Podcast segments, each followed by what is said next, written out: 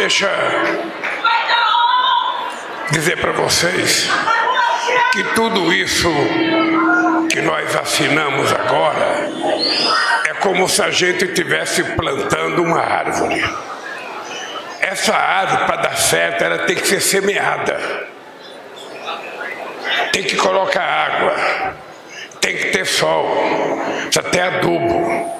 E você sabe que o adubo para uma política pública funcionar são vocês. Então é muito importante. Eu estava cobrando do INCRA ali uma coisa que me incomoda. Porque em 2005 eu legalizei um território quilombola em Contagem, Minas Gerais. Passado 13 anos, eu votei no quilombo e ainda não tinha sido dado a escritura definitiva para o quilombo. Então essas coisas às vezes demora, às vezes tem empecilho, às vezes tem vírgulas a mais, vírgulas a menos, às vezes tem muita burocracia. Então é o seguinte: essas coisas que nós assinamos aqui, para elas andarem, vocês não podem deixar de cobrar o funcionamento das coisas. Porque senão daqui a pouco alguém me encontra na rua e falou, presidente, eu estou assinando o decreto, não sei das contas lá, não aconteceu nada, presidente. E pode ser verdade. Então, por favor, o que nós fizemos aqui hoje é o pagamento de uma dívida histórica que a supremacia branca construiu nesse país desde que esse país foi descoberto e que nós queremos apenas recompor aquilo que é a realidade de uma sociedade democrática. Nós não somos diferentes pela pele, pelo cabelo, pela roupa, porque nós somos irmãos. Vemos do mesmo Pai, moramos no mesmo planeta e temos o sangue da mesma cor. Então, tudo que a gente está fazendo é a tentativa de recompor coisas que foram destruídas e recolocar no lugar coisas que foram tiradas. Vocês não têm noção como é que nós encontramos esse país.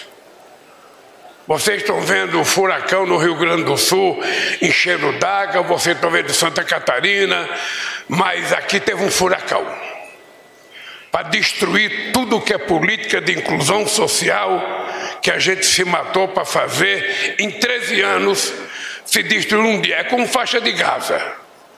Vocês estão vendo aqueles prédios que são destruídos, levaram décadas para ser construído. Mas um foguete destrói aquilo em um segundo. E aqui se destruiu políticas públicas que nós estamos tentando reconstruir. Eu digo que esse ano foi o ano da reconstrução, de colocar a casa em pé. Ainda muitos dos meus ministérios, Benedita, não tem a quantidade de funcionários hoje que tinha no tempo que eu fui presidente de 2003 e 2010. E é preciso recompor para que a sociedade brasileira tenha competência para ajudar a fiscalizar aquilo que nós fazemos. Dito isso, eu chamei a Benedita da Silva aqui, gente, porque não tem sentido nesse dia 20 que a gente está homenageando Sabe, os negros desse país que são responsáveis pela construção do nosso país, os negros desse país que são vítimas de tanta violência, mas que tem tanta gente extraordinária que nos ensinou a ser como nós somos, da cor que nós somos, do jeito que nós gostamos de música, de samba, de, de futebol. Eu não poderia fazer um discurso aqui que já estava escrito, que foi comido parte por quem já falou na minha frente. Eu estava pensando ali com o Alckmin, eu viajo daqui para a Índia para falar, Benedita, eu só tenho três minutos de discurso. Eu viajo daqui para a Alemanha para falar, eu só tenho três minutos para falar. Eu, o de qualquer presidente. Aqui não, aqui as pessoas falam o tempo que quer, o tempo que pode. Então, eu acho, eu acho que um jeito de homenagear o dia de hoje é colocar uma pessoa que eu tenho um profundo, mas um profundo amor, respeito, carinho uma figura que nasceu na política junto comigo, ajudou a construir esse partido, já foi vítima de dezenas de maldades pegadas por esse país, uma mulher que eu conheci na favela, que morou muito tempo, criou seus filhos, seus netos, uma mulher que ainda hoje continua intacta aqui, mais bela do que quando tinha 40 anos de idade. Eu queria que a Benedita da Silva falasse em homenagem ao dia 20 em lugar do presidente da República. Benedita, a palavra é sua.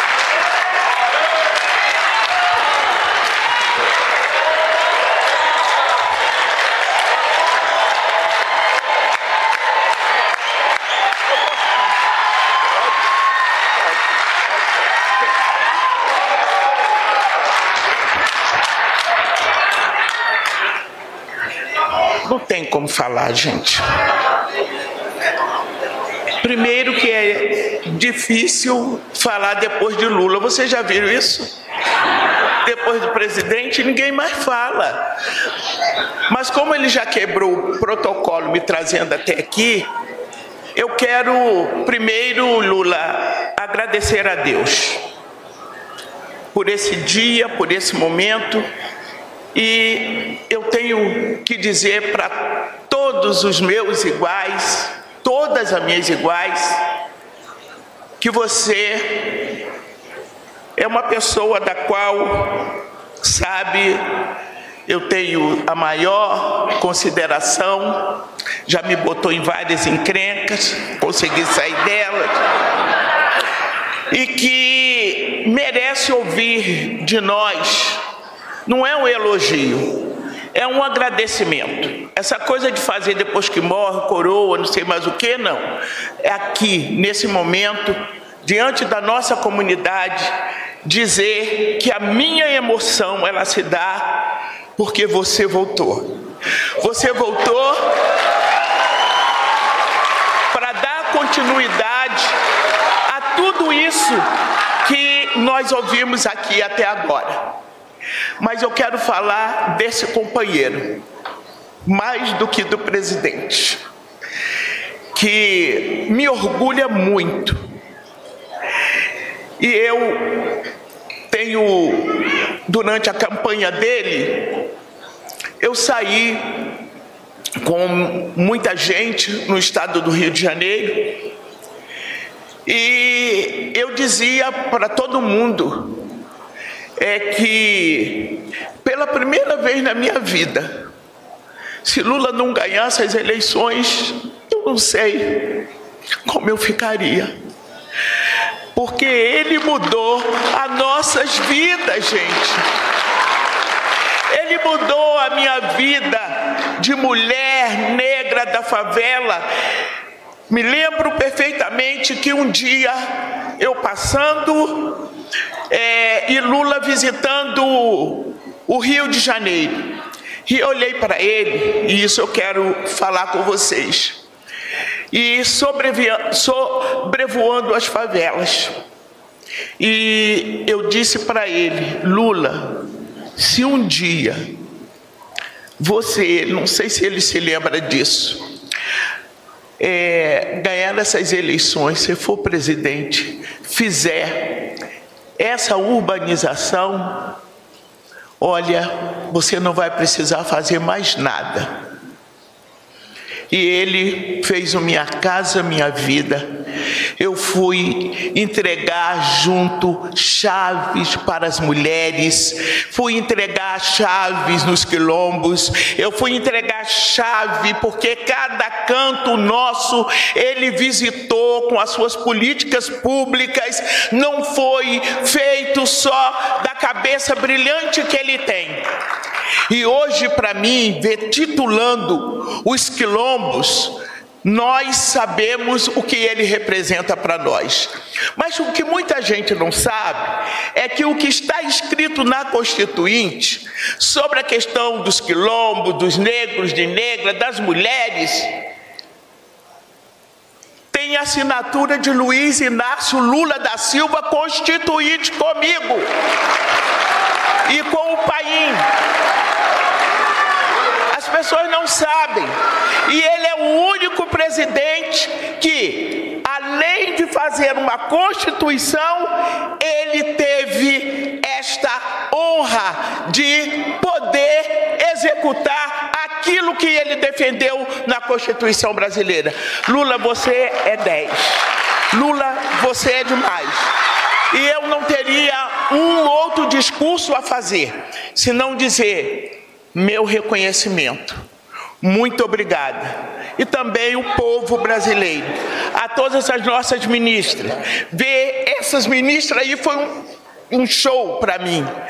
E cada dia mais, ó, vocês se cuidem, porque vocês estão chegando para cá também. Daqui a pouco eu tenho certeza que a mulherada vai estar empoderada para que a gente possa ocupar todos os lugares que nós. E nós, assim como estamos empretecendo as universidades, vamos empretecer também os poderes constituídos neste país. Mas tem uma coisa que eu fazia para terminar durante a campanha e que eu vou fazer de novo agora, desafiando todos os decibéis. Não tem água aqui? Tem. É do Lula a água, sabe, gente?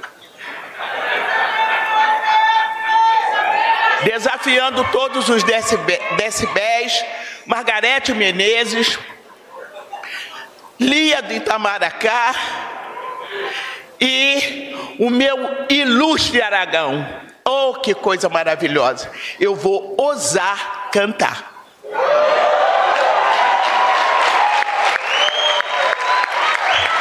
Eu vou. Eu cantava pela campanha e vocês vão cantar comigo, tenho certeza. O sol há de brilhar mais uma vez e a luz de chegar aos corações do mal, será arrancada a semente e o amor será eterno novamente o juízo final, a história do bem contra o mal. Quero ter olhos para ver a maldade desaparecer, o sol há de brilhar mais uma vez. E a luz há de chegar aos corações do mal. Será queimada a semente e o amor será eterno novamente e o amor será eterno novamente.